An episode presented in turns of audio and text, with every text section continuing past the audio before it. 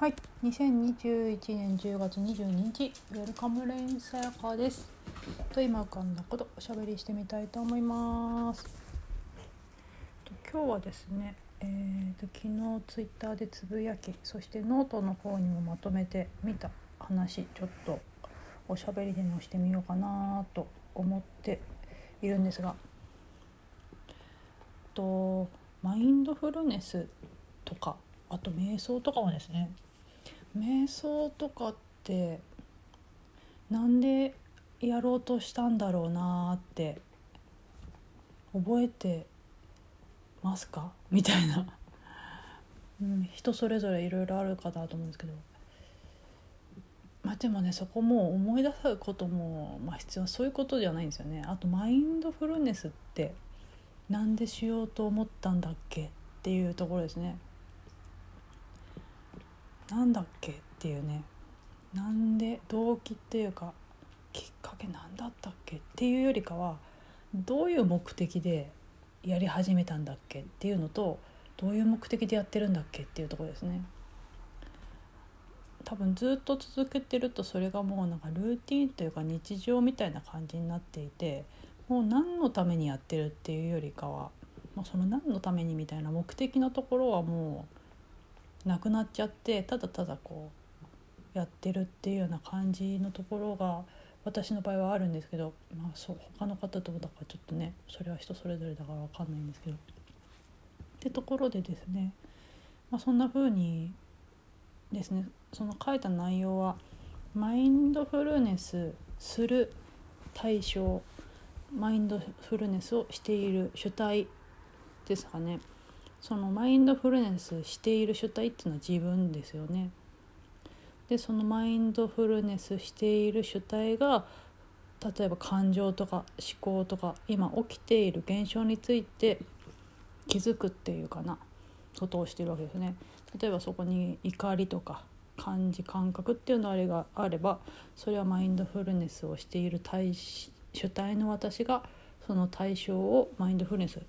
しているっていうかなって感じだと思うんですけどでそこでの話ではですね最初の出だしっていうかなその話のおうちの始めはですねなんかこう感情でもいろんな感情があってなんか激しい怒りとか悲しみとか絶望みたいなやつって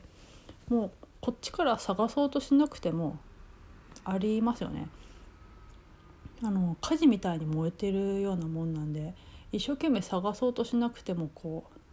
出来事大きな出来事っていうか分かりやすい派手な出来事として起きてるので探そうとか見つけようとしなくてもそこにあるからどっちかっていうと,、えーと、見つけやすいっていう意味ではマインドフルネスしやすい感情かなと思うんですよね。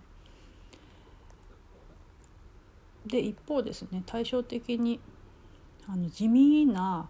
やつですね静かな無味無臭みたいなやつもありますよね感じ感覚って。例えばなもう習慣化しちゃってる。多分なんかこうスマホをいじるとか習慣？習慣化しちゃってるもうパターン化しちゃってる。何の意識もなく勝手にやっているようなこととか習慣とか依存もそうかもしれないけどそういうものってもう完全に同化しちゃっているっていうかなそこにこう迷いもないからっていうかな。そういうの無味無臭っていうかな。あるようでないっていうかな。あるのかなこれ。ないのかな？みたいな。よくよく見て見てもなんかあるのかな？ないのかな？みたいなやつですね。それ例えでそこでは「あの千と千尋の神隠し」に出てきた顔なしですね。通常の荒ぶってない方の顔なしですね。スーンとこう静かにいてなんか誰も気づかない。素通りされてっちゃう。だけど千尋だけはなんか気づくってやつですよね。でまあそれが荒ぶると、まあ、分かりやすい感情エネルギーになるっていう前者のような感情になると思うんですけど通常はそのスーンとしててなんかこう捉えどころがないぼんやりとしたやつですね。っていう方があの、ままず気づかない認識されないってことはもうマインドフルネスする対象にも上がってきてないようなやつっていうのがあるわけなんですよね。でもなんか観察っていうかしてるとなんかこう言葉にならない怒りとか悲しみとか絶望とか孤独とかそういう名前も付けられないようななんだけどなんかあるみたいなやつっていう方がマインドフルネスとかしにくいっていうかやりにくくてでもそういうのが最後の最後まで残るんだよねみたいな話をツイッターでこうしててでそこでふと思ったのが本当今更っていうような話をちょっとしてるんですけどそのなんだっけなその文章を読んだ方が分かりやすいかな。えー、っとですね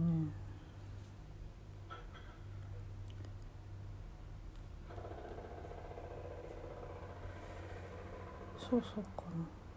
それが最後まで残る自分なんだけどでもそれ自分と思ってるけど自分なのだろうかっていう問いですね。その、えー、顔なしみたいなぼんやりとしたなんかあるようなないようなっていうような感じ感覚がするっていうのを自分とか自分のものって呼んでるけどそれって自分なんだろうかっていうような問いですね。それ消せるやつだろうかみたいな消すことできるだろうかみたいな。ってところで言うとじゃあそれがそれもそうならその前者の荒ぶっている顔出しみたいな分かりやすいエネルギーもそもそもそれって自分だったんだろうかっていうか自分なんだろうかねって話ですね。